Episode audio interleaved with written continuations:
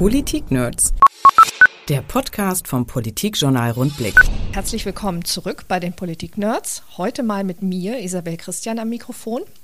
Und als Gast begrüße ich Herrn Dietmar Schilf, den kürzlich wiedergewählten Landesvorsitzenden der Polizeigewerkschaft GdP.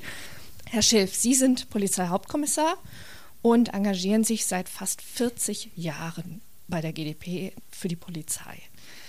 Herr Schiff, am Wochenende waren Sie wieder unterwegs in Sachen Polizeigewerkschaft und zwar auf dem, Landesparte auf dem Bundesparteitag, ich muss mich verbessern, der AfD in Hannover. Was für Eindrücke haben Sie da mitgenommen?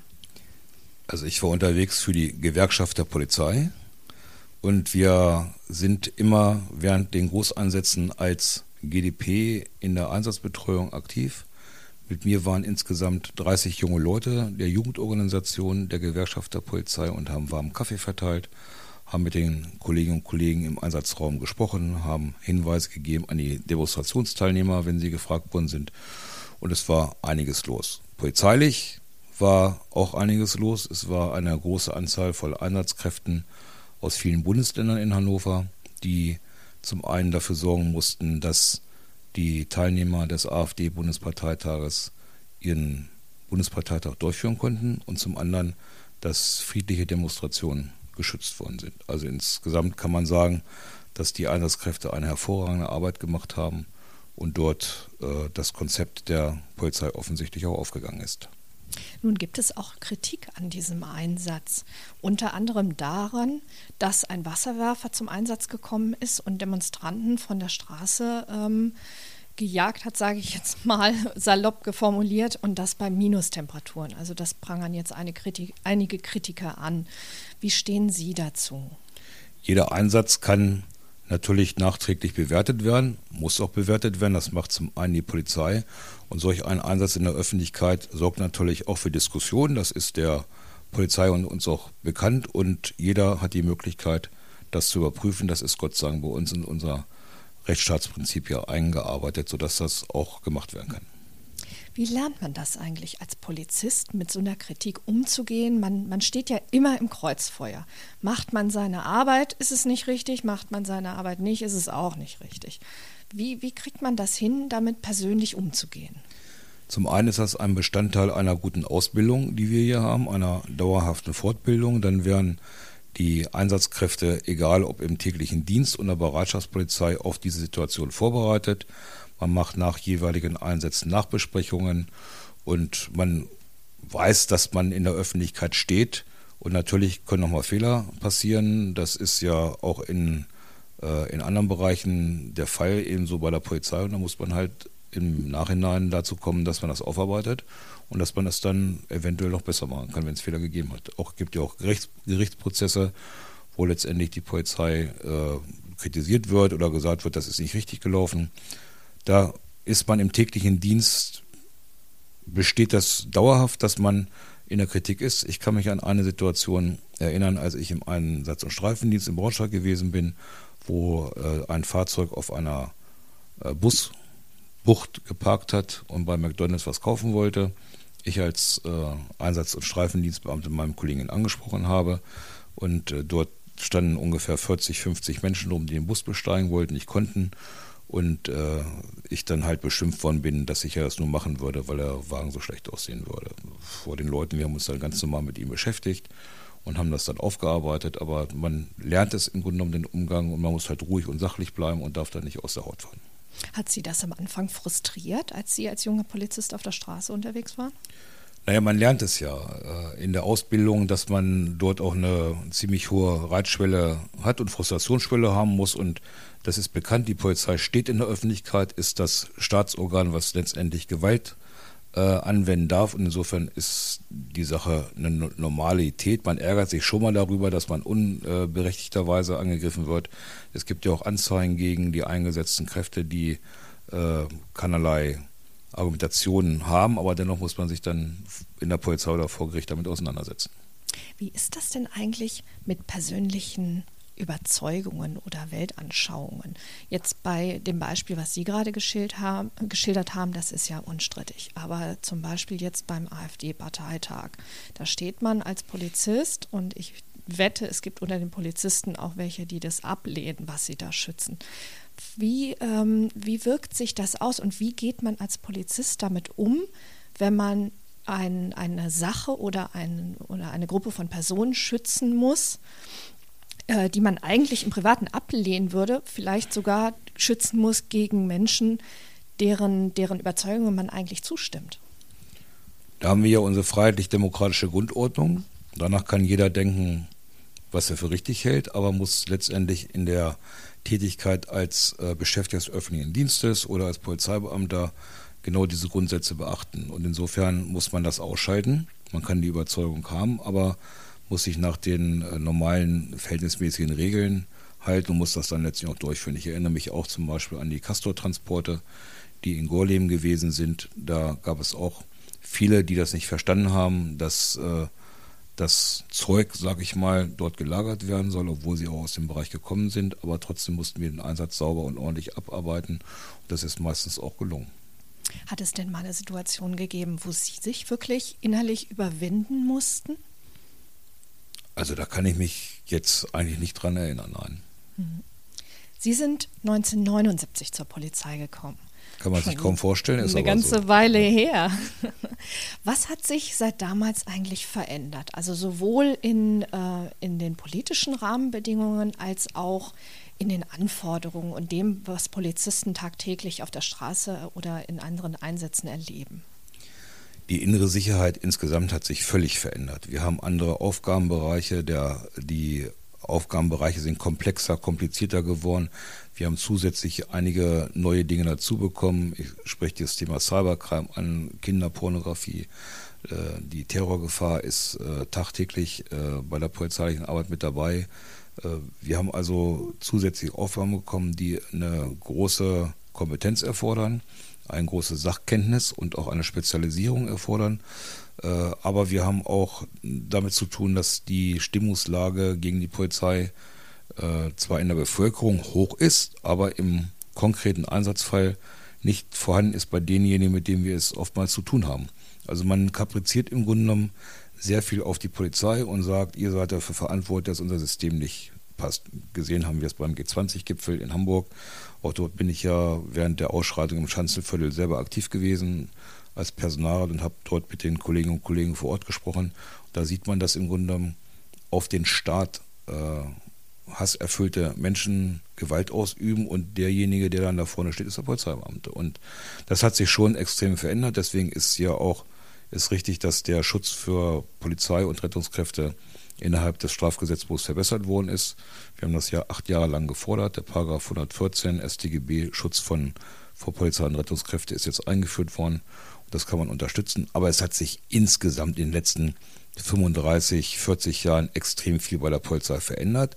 Es hat sich auch verändert die Ausbildung und Fortbildung in der Polizei, die Rekrutierung von Personal. Und wir in Niedersachsen haben ja hier Gott sei Dank auch die Ausbildung nur noch ausschließlich für den gehobenen und höheren Dienst. Das ist auch eine Sache, die richtig ist, was die Bewertungsfrage anbetrifft. Ein bisschen nacharbeiten müssen wir natürlich noch in der Frage, aber die grundsätzliche Entscheidung, wie ist das Berufsbild der Polizei in der Öffentlichkeit, hat sich schon, äh, was die Bezahlung am Anfang anbetrifft und auch von der Sichtweise von außen sehr geändert. Mhm. Ähm, bleiben wir nochmal bei Ihnen. Sie sagten gerade, dass Sie auch bei den Castor-Transporten dabei gewesen sind. Wie war das zu, ich meine, zu der Zeit gab es ja auch ganz oft Polizei gegen Zivilgesellschaft. War das anders? Sind Polizisten und äh, Bevölkerung sich da anders begegnet als heute zum Beispiel bei Demonstrationen? Es hat sich immer was verändert. Also es, vor 20 Jahren Castor-Transport konnte man sich nicht vorstellen, dass dort Zwillen mit äh, Metallgeschossen auf die Polizeibeamtinnen und Beamten losgeschossen worden sind. Das haben bei den letzten Castor-Transporten war das der Fall, dass man auch da die Möglichkeit hatte, äh, auch schwerst zu Schaden zu kommen. Es sind ja auch etliche Kolleginnen und Kollegen schwerst verletzt worden. Der Protest dort in Gorleben, wenn wir dabei bleiben im Wendland, der war früher individueller, war noch geprägt von äh, vielen Traktoren, die dort von der bäuerlichen Notgemeinschaft hingestellt worden ist. Und der hat sich aber immer mehr militarisiert.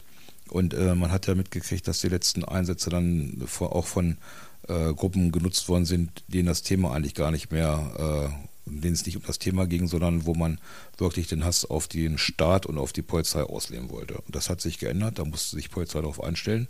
Deswegen äh, ist ja dort auch mit viel Personal agiert worden und man musste wissen, wo die Gruppierungen äh, sind und was die denn vorhaben. So ein ähnliches Beispiel haben wir ja jetzt in diesem Sommer wieder erlebt mit G20. Das setzte dem Ganzen ja nochmal äh, on top einen drauf. Ähm, und zwar, weil man ja gesagt hat, da ist in der Schanze ein Hinterhalt geschaffen worden. Hätten Sie sich das vorstellen können, noch vor 10, 20 Jahren, dass da, dass da eine Gruppe von Bürgern die Polizei willentlich in eine Falle locken würde? Gab es das früher? Ja, das gab es schon immer. Wir haben auch äh, in Berlin äh, bei Hausbesetzungen oder in Göttingen Hinterhalte gehabt. Ich habe auch drei Jahre lang in Göttingen gearbeitet, in der äh, Hochzeit, als die Gegenbewegungen der autonomen Kräfte dort in Göttingen aktiv gewesen sind. Da gab es auch Hinterhalte, da sind auch Schusswaffen eingesetzt worden gegen äh, Polizeibeamte und Polizeibeamte. Das war auch schon so. Dann hat sich das alles irgendwann wieder beruhigt eine Zeit lang und dann ist es wieder hochgeflammt. Dann hat man jetzt ja in erster Linie mitgekriegt bei der Eröffnung der Europäischen Zentralbank. Da ist eine europäische Bewegung da gewesen, die aktiv gegen die Staatsmacht agiert hat. Den geht es auch nicht um das Thema nach unserer Einschätzung nach. Und genau das Gleiche war beim G20-Gipfel, wo der friedliche Protest, Protest von vielen tausend Menschen nicht wahrgenommen worden ist, weil natürlich auch sehr medial berichtet worden ist über die Situation in Schanzenviertel. Aber Hinterhalte, die hat es eigentlich schon immer gegeben. Was äh, denken Sie, wie kann man sowas unterbinden? Wie kann man, ähm, wie kann man die Leute vielleicht erziehen, sage ich jetzt mal, zu einem besseren Umgang? Kann man das überhaupt? Das ist bei bes bestimmten Gruppierungen sehr schwierig. Hier geht es darum, dass eigentlich unser System abgelehnt wird. Feuer und Flamme für diesen Staat wird gerufen. Das muss man sich mal vorstellen, dass diejenigen, die hier etabliert äh, ein Studium haben oder gut situiert sind, dass man dort äh, sich dann irgendwann die schwarzen Klamotten anzieht und Feuer und Flamme für das beste, eines der besten Demokratien der Welt ruft, das wird es wahrscheinlich immer geben und denen geht es auch nicht um das, äh, um Erziehung oder um eine gute Kinderstube, sondern hier geht es darum, einfach nur Hass und Gewalt auszusehen. Es wird ja sogar propagiert, dass jeder gute Poliz jeder tote Polizist ein guter Polizist ist in G20-Gipfel. Das macht, ist schon sehr bedrückend und da muss die Polizei sich natürlich auch, was die Schutzausstattung anbetrifft, und das Personal darauf einstellen. Hm.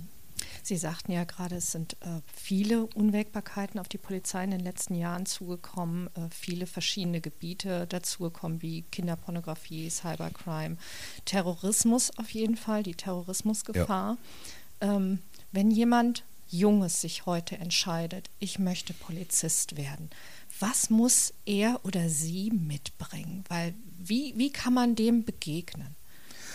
Das ist immer spannend bei den Auswahlgesprächen. Dort äh, sind ja eine Vielzahl von jungen Menschen, die sich für den Polizeiberuf inspirieren lassen, sich dort bewerben, dann bei den Auswahlgesprächen dann vor einer Kommission reden und dort ist wirklich beachtlich, wie toll diese jungen Menschen äh, den Beruf einschätzen und auch wissen, dass das nicht ungefährlich ist. Das ist ihnen bekannt. Es kommen viele aus dem Umfeld von Polizeibeschäftigten, die Polizei schon mal gerochen haben, gespürt haben, wo der Vater die Mutter was erzählt hat, der Onkel die Tante was erzählt hat oder Bruder, Schwester.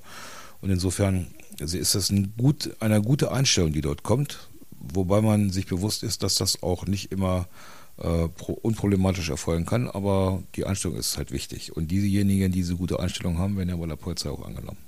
Haben Sie da auch ähm, Menschen, die sich da vorstellen, die dafür gar nicht geeignet sind? Ja, selbstverständlich. Deswegen nehmen wir ja nicht jeden. Wie, wie geben die sich so? Also wie wird das rausgefiltert? Ja, wenn da jemand ist, der halt äh, von sich aus die Einstellung hat, dass äh, Autorität über alles geht und man halt äh, heutzutage alles mit der, mit dem Dienstgrad oder mit der Uniform bewerkstelligen kann, das ist nicht das, was äh, bei der Polizei gesucht wird.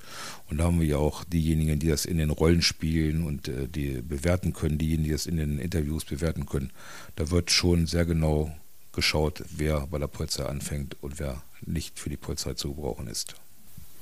In Niedersachsen ähm, brauchen ja alle, die Polizei, äh, zur Polizei gehen wollen, die Polizisten werden wollen, ein Studium. Dafür gibt es seit korrigieren Sie mich, seit 2005 die Akademie. Genau, die ist seit zehn Jahre alt. Ja. Zehn Jahre, genau. Mhm. Ähm, die gibt es ja an drei Standorten. Und dort machen Polizisten innerhalb drei Jahren ihren Bachelorabschluss und lernen verschiedene geisteswissenschaftliche Inhalte, rechtliche Inhalte und natürlich auch, wie äh, agiert man als Polizist. Ähm, in den letzten Wochen ist das Thema wieder aufgekommen. Es gab wieder Kritiker, die gesagt haben, ach, warum brauchen wir das eigentlich? Ähm, warum müssen wir Abiturienten nehmen? Warum müssen die ein Studium haben? Polizist, ach, das kann man ja auch abgestuft machen. Sie sehen das anders. Warum? Nein, ich sehe das genauso. Weil wir nicht nur Abiturienten nehmen, sondern wir nehmen auch Realschüler und nehmen auch äh, junge Menschen mit abgeschlossener Berufsausbildung. Die haben die Möglichkeit, über eine Fachoberschule den Zugang für die Polizeiakademie äh, zu machen. Das äh, eröffnen wir. Im Koalitionsvertrag steht drin, dass das auch weiter ausgeweitet werden darf. Wir haben nicht nur Abiturienten oder Fachabiturienten gehabt, sondern wir haben auch immer schon äh, ganz normale junge Leute gehabt, die kein Abitur gehabt haben, die sich dann aber letztendlich äh, qualifiziert haben über die Fachoberschule. Das ist auch die richtige Entscheidung, das kann man auch machen, aber das Studium ist, äh, sagt man zwar ungern den Begriff, aber alternativlos weil er innerhalb von drei Jahren dort diese komplexen Sachverhalte und veränderten Strukturen äh, beigebracht bekommt, genauso wie die äh, Kollegin, die dort anfängt. Ich habe damals einen Sieben-Monats-Lehrgang gehabt, der hat die ganzen Inhalte nicht so darstellen können, wie das innerhalb von anderthalb Jahren ist es ja im Grunde genommen Theorie und anderthalb Jahre Praxis. Wir haben ja schon vor der Polizeiakademie die Fachhochschule gehabt. Das war ja etwas Vergleichbares, wo die Fachhochschulausbildung auch ein dreijähriges oder sechssemestriges Studium gewesen ist. Im Grunde genommen haben wir das gelernt, das hat sich auch befürwortet. Alles andere wäre ein absoluter Rückschritt, der mit uns als Gewerkschaft der Polizei nicht zu machen wäre. Aber auch Sie persönlich ähm, favorisieren ja, Sie sagten ja gerade ein Studium, ein Studium ist alternativlos. Warum ist es für einen Polizisten, egal ob er jetzt Streifendienst macht, bei der Bereitschaftspolizei arbeitet oder im Büro sitzt, warum ist ein Studium wichtig? Ja, weil man dadurch äh, auch ein bisschen mehr äh, inhaltlich diskutieren kann, weil man, Sie sagten ja gerade Geisteswissenschaften, Sozialwissenschaften, wir wollen vor 20, 25, 30 Jahren noch nicht in diesen Dingen, die halt notwendig sind, um auf der Straße im Ermittlungsbereich äh, oder in anderen, anderen Bereichen äh, in der Bereitschaftspolizei agieren können, geschult. Das hat sich jetzt erst verändert und das ist auch, denke ich, das, was aus unserer Sicht notwendig ist. Klar gibt es auch immer wieder andere, die das besprechen. Wir sagen, es hat sich bewährt, diese Ausbildung. Man muss durchaus schauen, ob die Inhalte äh, dauerhaft zu bestehen bleiben. Aber wenn man die äh, nach den zehn Jahren Polizeiakademie ja die Bewertung sieht, die auch Fachleute durchgeführt haben, so wird ja konstatiert und festgestellt, dass die Ausbildung eine sehr, sehr gute ist. Erzählen Sie doch nochmal von Ihnen. Wie war das bei Ihnen? Wie haben Sie Ihre Ausbildung erlebt? Was würden Sie nochmal gern wieder so haben und was würden Sie sagen, okay, das ist gut, dass das abgeschafft worden ist? Was würde ich gern wieder so haben? Also die Ausbildung, das ist ja schon ziemlich lange her, aber ich kann mich noch sehr, sehr gut daran erinnern, dass ich dann als 17-Jähriger in die Polizeischule kam und wir dort mehr Gehorsam gelehrt haben, gelernt haben und nicht das äh, selbst überlegen und nachdenken. Das ist eine Sache, die hat sich völlig geändert. Man hinterfragt auch mal Sachen. Klar muss bei der Polizei im Einsatzfall dann irgendjemand entscheiden, aber die Möglichkeiten, auch was zu hinterfragen und auch Bestandteil äh, des Lebens zu sein und äh, auch im Freundeskreis Leute zu haben, die die Polizei durchaus kritisch sehen. Das äh, ist eine Sache, die man im Studium, glaube ich, nochmal intensiver beigebracht bekommt und sich auch selber darauf vorbereiten kann. Dafür ist ein Studium ja da dass man äh, die Theorie und Praxis, so wie wir sie haben, äh, dort miteinander verzahnen kann und dass dort in Arbeitsgruppen, in äh, Studiengruppen darüber gesprochen wird. Das hat sich bewährt. Bei uns war es damals so, dass wir tatsächlich nur diejenigen gewesen sind, die halt gehorchen mussten und äh, wo das, das Selbstbild ein völlig anderes war, als was heutzutage ist. Auch das Selbstbewusstsein war ein anderes das, was damals war, wir haben auch eine gute Arbeitsleistung abgegeben, darum geht es ja nicht. Aber das äh, eigene Hinterfragen und äh, die, das, was in der Gesellschaft passiert, das wurde uns damals nicht so beigebracht. Schlägt sich das irgendwie in der täglichen Arbeit nieder? Also sieht man das auf der Straße, dass Polizisten heute anders mit, äh, mit Menschen umgehen als, als Sie früher? Nein, wir, das hat sich ja äh, in täglichen Arbeit hat sich das ja verändert. Also diejenigen, die mein Alter haben und noch auf der Straße sind und die mit mir die Ausbildung gemacht haben, waren nicht per se schlechter, sondern die haben ja auch eine von Jahr, jeher 30, 35, 40 Jahre eine hervorragende Arbeit für die innere Sicherheit gemacht. Aber natürlich gibt es Fortbildungslehrgänge. Man äh, setzt sich mit bestimmten Themen anders auseinander. Diejenigen, die die Arbeit über 30, 40 Jahre machen, machen auch eine super Arbeit. Das ist klar. Aber die Entscheidung ist irgendwann getroffen worden, die politische, das in ein Studium umzuwandeln. Da sind wir auch mit anderen Bundesländern auf einem ganz guten Weg. Einige Bundesländer äh, sagen, wir wollen immer noch den Mitteldienst einstellen. Da sind wir dagegen, was auch die Bewertungsfrage innerhalb der Gesamt, äh, Gesamtbereich der Verwaltung anbetrifft. Glaube ich, ist heutzutage in keinster Weise mehr zu rechtfertigen, dass jemand mit A5 oder A6 eingestellt wird. Ist auch eine Frage der Wertschätzung und der Besoldung. Insofern muss man auch nach außen signalisieren, dass sowas nur durch ein Studium möglich ist. Und insofern ist das auch eine, die richtige Entscheidung. Äh, gut, dass Sie gerade das Stichwort Wertschätzung äh, haben fallen lassen. Ähm, um Wertschätzung der Polizei ging es ja jetzt in der Politik, in den Koalitionsverhandlungen und später auch in der Regierungserklärung von Stefan Weil auch. Er betonte, dass ähm, die Polizei eine sehr gute Arbeit macht und dementsprechend auch von der Politik wertgeschätzt würde. Wie sehen Sie das als Landesvorsitzender der GdP? Wird die Polizei äh, ausreichend wertgeschätzt? Also erstmal hat er mit seiner Regierungserklärung recht, dass wir eine super Arbeit machen als Polizei. Und richtig ist auch, dass äh, die Landesregierung diese Arbeit wertschätzen möchte. Allerdings gibt es da auch immer Frage, wie die Bewertung aus der Politik aussieht und was die Menschen, die die Arbeit machen, auch selbst bewerten. Und da gibt es durchaus in dem einen oder anderen Bereich äh, Diskrepanzen, die wir jetzt äh, mit der neuen Landesregierung aufarbeiten müssen. Die letzten vier Jahre waren für die Polizei schon ganz positive Jahre, weil es da zu Stellenhebungen gekommen ist. Wir haben die Haltfürsorge wieder eingeführt.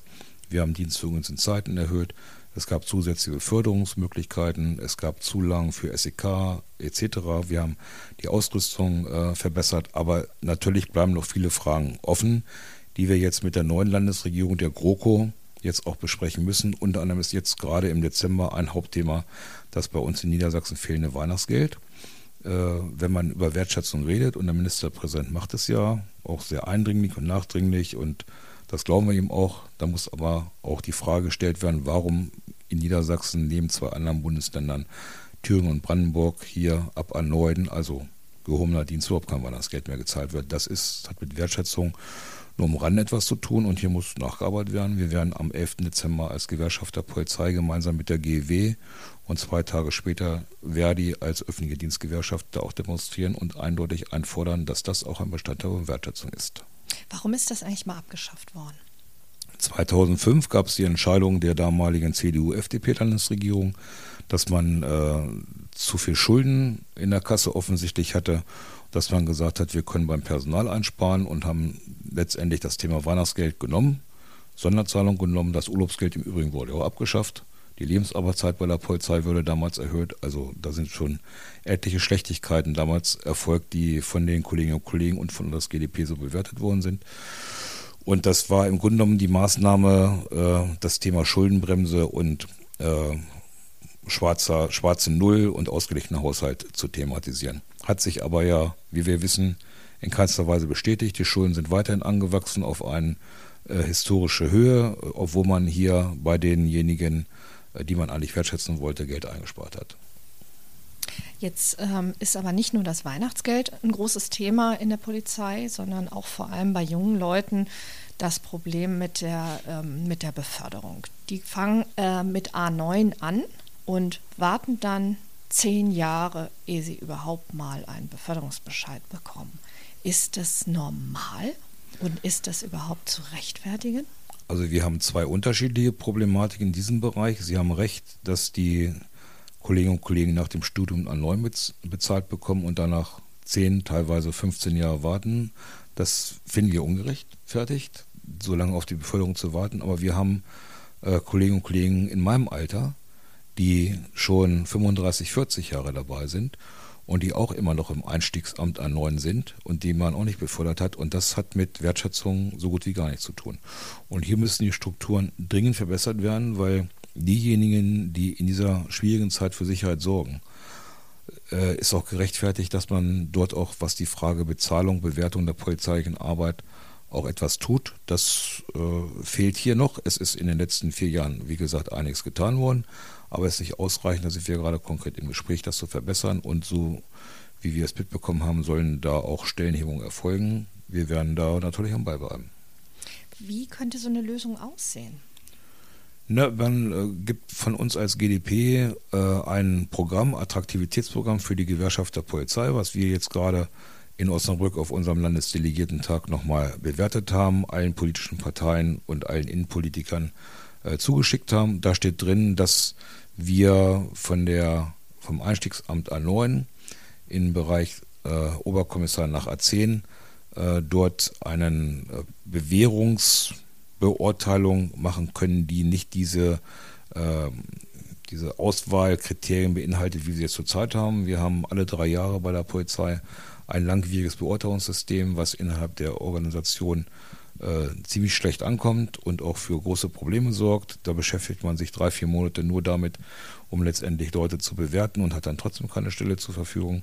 Also man muss ausreichend Stellen schaffen, Stellen, A10er-Stellen, Oberkommissarstellen und muss dann diejenigen, die äh, sich nach einer bestimmt zu definierten Zeit dort bewährt haben, dann in dem Bereich nach A10 oder A11 bringen. Wir finden es gerechtfertigt, dass natürlich thematisiert wird über die äh, Wertigkeit von Lehrerinnen und Lehrern oder anderen Berufsgruppen. Wir sprechen aber für die Polizei.